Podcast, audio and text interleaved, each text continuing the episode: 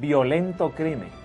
Cuando usted lee o escucha las noticias, algunos de los asuntos más candentes son cómo enfrentar el auge de crímenes horribles, violentos y sangrientos.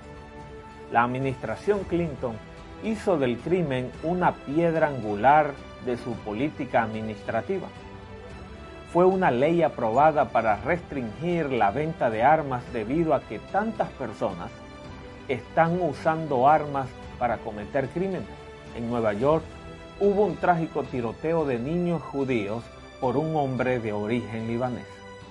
Este tiroteo llevó a los Estados Unidos a una gran preocupación nacional por la venta de armas. El crimen está aumentando nueve veces más rápido que la población de Estados Unidos. Tiroteos desde autos y guerras desde pandillas han transformado nuestras calles en campos de batalla. Bienvenidos a Descubriendo las Profecías.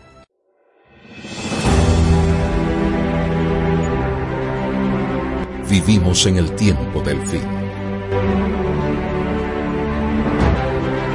Todo ha tenido su fiel cumplimiento y estamos a poco de presenciar el evento glorioso que dará la bienvenida a la eternidad. Mientras ese día llega, Sigamos descubriendo las profecías.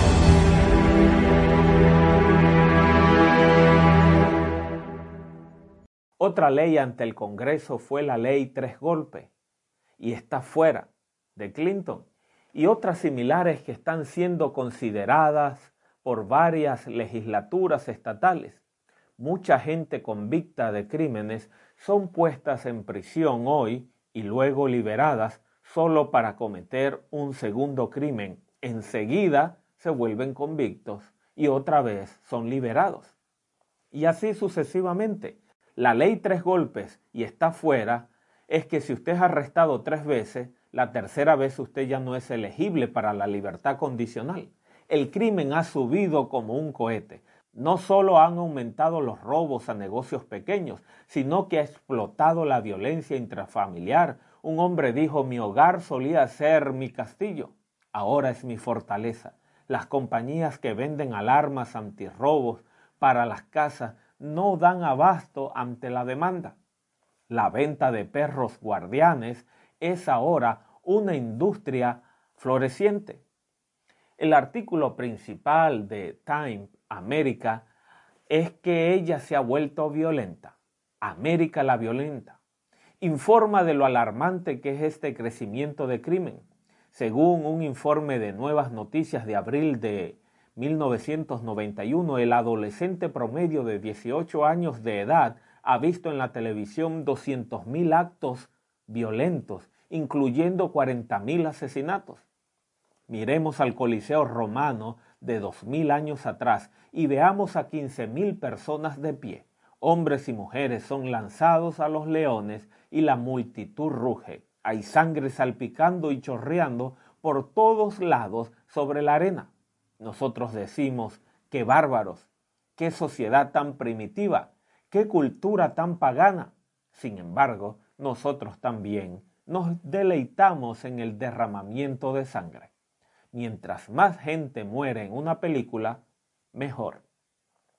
Así que Time dijo que los americanos son violentos. El punto del artículo es que mientras más expone usted su mente a la violencia, más violento usted se hace.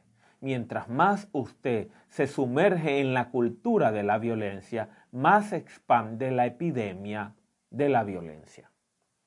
Pero, ¿qué hay detrás del crimen y la violencia en este mundo? ¿Qué hay detrás de la inmoralidad ética y sexual de nuestra sociedad? ¿Por qué hay un aumento del crimen? El FBI intenta controlar la mafia, pero la mafia sigue creciendo. De hecho, sus ganancias suben en espiral. ¿Y qué hay detrás del escándalo donde billones de dólares se perdieron en una red del mercado negro? ¿Y cómo trataron los Estados Unidos de tapar su rol en el debido a que demasiados personajes importantes estaban involucrados? Un artículo lo llamó un supermercado financiero para estafadores y espías. ¿Qué hay detrás de las bancarrotas bancarias y los escándalos internos de algunas compañías? Más y más niños están siendo raptados desde sus escuelas. ¿Qué hay detrás de estos secuestros y de la pornografía infantil? ¿Qué hay detrás del resurgimiento de la ilegalidad? Hay un crimen serio cada dos segundos en los Estados Unidos un asesinato cada 23 minutos, una violación cada 6 minutos, un robo cada 58 segundos, un vehículo robado cada 28 segundos, un asalto a casas de cada 8 segundos. Alguien ha dicho, esta es la generación de cualquier cosa puede pasar. Las películas clasificadas como pornografía atraen a miles. La venta de drogas está explotando en nuestra sociedad. ¿Qué sucede en la mente de los jóvenes cuando sus modelos los decepcionan? ¿Cómo es que el crimen y la violencia está aumentando en forma indescriptible? ¿Tiene la Biblia realmente una respuesta para los problemas de nuestra sociedad? Cualquier sociedad que se aparte de Dios y establezca sus propias normas de justicia es una sociedad que se pudre en sus raíces. Ninguna sociedad puede permanecer fuerte si se aleja de Dios y mantiene campeando el crimen, la violencia y la inmoralidad. Cuando ocurrió en la antigua Roma fue solo un problema de tiempo para que esa sociedad se derrumbara. La Biblia no se anda con rodeos cuando descorre la cortina. Este es precisamente el problema de nuestra sociedad. Hombres y mujeres han derribado las normas de la palabra de Dios y le han dado la espalda a su ley. Han dicho, mi propia mente es mi norma. Si se siente bien, es bueno. Si me beneficia, lo hago.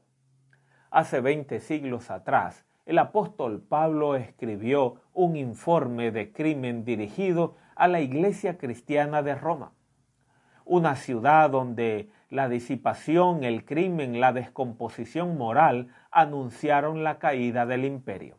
Lo expresó de esta manera. Así, porque no han conocido a Dios, Él los ha abandonado a su razón depravada habiendo dado la espalda a Dios, quebrantaron sus reglas de conducta, por el cual les dejó librados a su razón depravada. La Biblia dice claramente en Proverbios 16, 25, usted puede pensar que es correcto cometer inmoralidad, pero el fin conduce a la muerte. No solo la muerte física por la posibilidad del SIDA y otras enfermedades venéreas, sino la muerte espiritual, moral. Usted puede pensar que es correcto robar, Total, el rico dueño de la tienda se está haciendo millonario, pero la Biblia dice, hay un camino que parece derecho, pero es camino de muerte. Darle la espalda al código moral de conducta de Dios conduce finalmente al desastre. En los últimos días, segundo de Timoteo 4, del 3 al 4, dice, en los últimos días, hombres y mujeres se apartarán de la palabra de Dios de sus códigos de conducta, aceptando su propia conciencia como la norma última de conducta. El capítulo 3 de 2 de Timoteo describe al mundo antes del regreso de Jesús, enumerando todo un catálogo de pecados que vemos a diario ahora. La gente está siguiendo sus propios deseos, haciendo sus cosas, y la sociedad está cosechando una gran cantidad de hogares rotos, delincuencia juvenil y sobre todo la violencia. En las palabras del profeta Oseas dice, si usted siembra viento, al darle la espalda a la ley de Dios, usted cosecha el torbellino de violencia e inmoralidad y la sociedad se derrumba. Necesitamos la norma eterna de Dios. El cielo tiene un código de conducta. La palabra de Dios provee una norma absoluta de justicia, una norma eterna aplicada al pueblo de Dios a través de los siglos. Esta norma de justicia que no cambia ni es mutable es el código de conducta del cielo. Pero debido a que la raza humana le ha dado la espalda a esa norma, y debido a que muchos jóvenes creen la mentira de que la norma más elevada es la de su propia conciencia, nuestra sociedad está derrumbándose. Es importante, creo yo, comprender a dónde nos está conduciendo esta tendencia. Es importante analizar y observarla. Dios habla a esta generación. Escucha el Salmo 111 del 7 al 8. El código inmutable de Dios, los diez mandamientos del cielo, proveen una base para la moralidad. En sus diez mandamientos Dios define qué es la verdad, qué es lo correcto y qué es lo que está equivocado. Lo bueno y lo malo no son materia de lo que usted o yo, alguien más pueda pensar. La verdadera moralidad no es determinada por un voto de mayoría, ya sea que yo piense que el adulterio es malo o no, ya sea que yo piense que mentir o robar o asesinar es malo o no. Cada uno de ellos es pecado. Lo que yo piense es irrelevante porque el pecado no es asunto de opinión. La Biblia dice en Salmo 19:7, la ley de Dios es una perfecta transcripción de su santo carácter, una perfecta base para la justicia un relevante código de conducta. Alguien dice, espere un minuto, esos diez mandamientos eran solo para los judíos. Esos diez mandamientos eran solo para el pueblo del Antiguo Testamento. Pero acabamos de leer que todos sus mandamientos permanecen para siempre. Los diez mandamientos de Dios registrados en Éxodo 20 hablan con especial relevancia a esta generación. El primer mandamiento dice, no tendrás dioses ajenos delante de mí. En nuestra sociedad actual, los hombres y las mujeres tienen otros dioses. ¿Cuáles? Sus autos, sus casas, sus héroes deportivos, su inmoralidad, su ropa, sus estatuas, el mandamiento de Dios apunta, no tendrás otros dioses. En una época, cuando yo digo, mi tiempo es solo mío, puedo hacer lo que se me ocurra con él, hay un mandamiento que dice, acuérdate del sábado para santificarlo. Y en una época de desobediencia hay un mandamiento que dice, honra a tu padre y a tu madre. Y en una época en que hombres y mujeres con amargura se abofetean, en una época en que las bombas caen y las ametralladoras ciegan vidas humanas, en una época cuando las armas serbias vuelan los mercados de Sarajevo, en una época cuando las bombas terroristas estallan en el Oriente Medio y en otros países, en grandes tiendas, en una época cuando la vida tiene una asombrosa insignificancia y hay millones de abortos, hay todavía un mandamiento que dice, no matarás. En una era de inmoralidad, cuando el sexo ilícito es exaltado en la pantalla, hay todavía un mandamiento que dice, no cometerás adulterio. Dice una historia sobre una mujer sorprendida robando en una tienda mientras salía de allí. Ella tenía la apariencia de llevar mucha ropa puesta, así que el guardia la detuvo y le dijo, Señora, me pregunto qué lleva puesto bajo el suéter. Ella desabotonó el suéter y tenía puesto un segundo, un tercero, un cuarto, un quinto. Tenía puestos siete suéter al salir de la tienda, pero hay un mandamiento que aún dice no robarás. En una época cuando parece de moda el engaño, cuando el nombre de su vecino puede ser arrastrado en el lodo, hay un mandamiento que dice, no levantarás falso testimonio contra tu prójimo. Y en una época de codicia y envidia porque los otros tienen, hay un mandamiento que dice, no codiciarás. La ley de los diez mandamientos de Dios habla con notable relevancia a nuestra sociedad. La Biblia aún habla llamándonos de regreso a la obediencia, de vuelta a la ley de Dios, de vuelta a la moralidad. Mi hermano y hermana, amigo y amigo, caballero, dama, cualquier sociedad que le dé la espalda al código de justicia eterno de Dios está destinada al desastre. Sin la bendición de Dios va a colapsar. Cualquier familia que le dé la espalda a la ley de Dios y abierta y conscientemente desobedezca, esa familia un día se va a derrumbar. Cualquier individuo que se burle de la ley de Dios tiene una vida encaminada al desastre y a la ruina. La ley de Dios no es un decreto restrictivo y arbitrario para impedirnos ser felices. Más bien, la ley de Dios da pautas para ser felices. La ley de Dios enseña la manera de ser feliz de forma gozosa y positiva, de vivirla. Jesucristo mismo dice en Juan 13, 17, Bienaventurados seréis si las hicieres. Felices son aquellos que guardan los mandamientos de Dios. El diablo sabía esto, y como ángel rebelde mintió en el cielo y a los otros ángeles diciendo, no es necesario obedecer si quieres ser feliz y tener una vida significativa.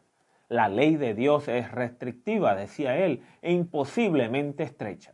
Dios no es nada más que un legalista que desea quitarte tu libertad, que desea quitar todo el gozo de tu vida. Tristemente, la Biblia dice un tercio de los ángeles creyó esa mentira, desobedecieron a Dios y fueron expulsados del cielo. Un tercio de los ángeles perdió el cielo y los hombres y mujeres que hoy ignoran la ley de Dios, una vez más perderán el cielo. Adán y Eva escucharon esa mentira en el jardín del Edén. Satanás vino y dijo, Dios es restrictivo, es un juez vengativo, un tirano iracundo. La razón de que ustedes no puedan comer del fruto de este árbol es porque Dios quiere restringir nuestra felicidad, nuestra libertad. Adán y Eva fueron seducidos por esa mentira y perdieron el Edén. Los ángeles perdieron el cielo. Adán y Eva perdieron el Edén y hoy los hombres y mujeres que le dan la espalda a Dios y siguen su propio camino siguen dictando sus conciencias y perderán la eternidad. Al estudiar la Biblia, usted encuentra que esos grandes hombres y mujeres de Dios eran gente de fe y leales en obediencia. En Génesis 26.5 dice que Abraham fue bendecido por Dios porque el pueblo de Dios siempre obedeció a Dios lealmente a través de los siglos. La ley de Dios revela qué es el pecado, pero algunos cristianos tienen ideas extrañas. Piensan que la ley es un concepto del Antiguo Testamento y que cuando Jesucristo vino la abolió, la terminó. De modo que ahora no estamos bajo la ley, sino bajo la gracia. Pero escuchemos al apóstol Pablo. Yo prefiero escuchar a Pablo y no a ningún otro predicador. ¿Me salva la ley? No. La ley revela qué es el pecado. Si usted no tiene la ley, no hay conocimiento del pecado. Así que si la ley estuviera realmente abolida, entonces nada es malo. Déjeme preguntarle algo. Supongamos que corro en una carretera a 120 kilómetros por hora y un policía me detiene. Pero yo puedo probar más allá de toda sombra de duda que no hay límite de velocidad en esa área. ¿Puede arrestarme? No. Si verdaderamente no hay ley, no puede arrestarme. Usted nunca puede ser encontrado culpable si no hay ley. Una de las definiciones de pecado es en Primera de Juan 3:4. Así que si usted anula la ley de Dios, usted anula el pecado. Y si usted anula el pecado, usted anula la culpa. Y si anula la culpa, anula la necesidad de perdón. Usted no necesita entonces un Salvador. ¿Ve a dónde nos lleva ese error? Si no hay ley, no hay pecado. Si no hay pecado, no hay culpa. Y si no hay culpa, no hay necesidad de perdón. Y si no hay necesidad de perdón, no necesitamos a un Salvador y Jesucristo murió en vano. Nadie necesita tres chances para adivinar el autor de esa diabólica doctrina. Pero recién hemos leído que por la ley es el conocimiento del pecado. Esta es la enseñanza del Nuevo Testamento. Así que enseña la Biblia que hay que obedecer la ley de Dios.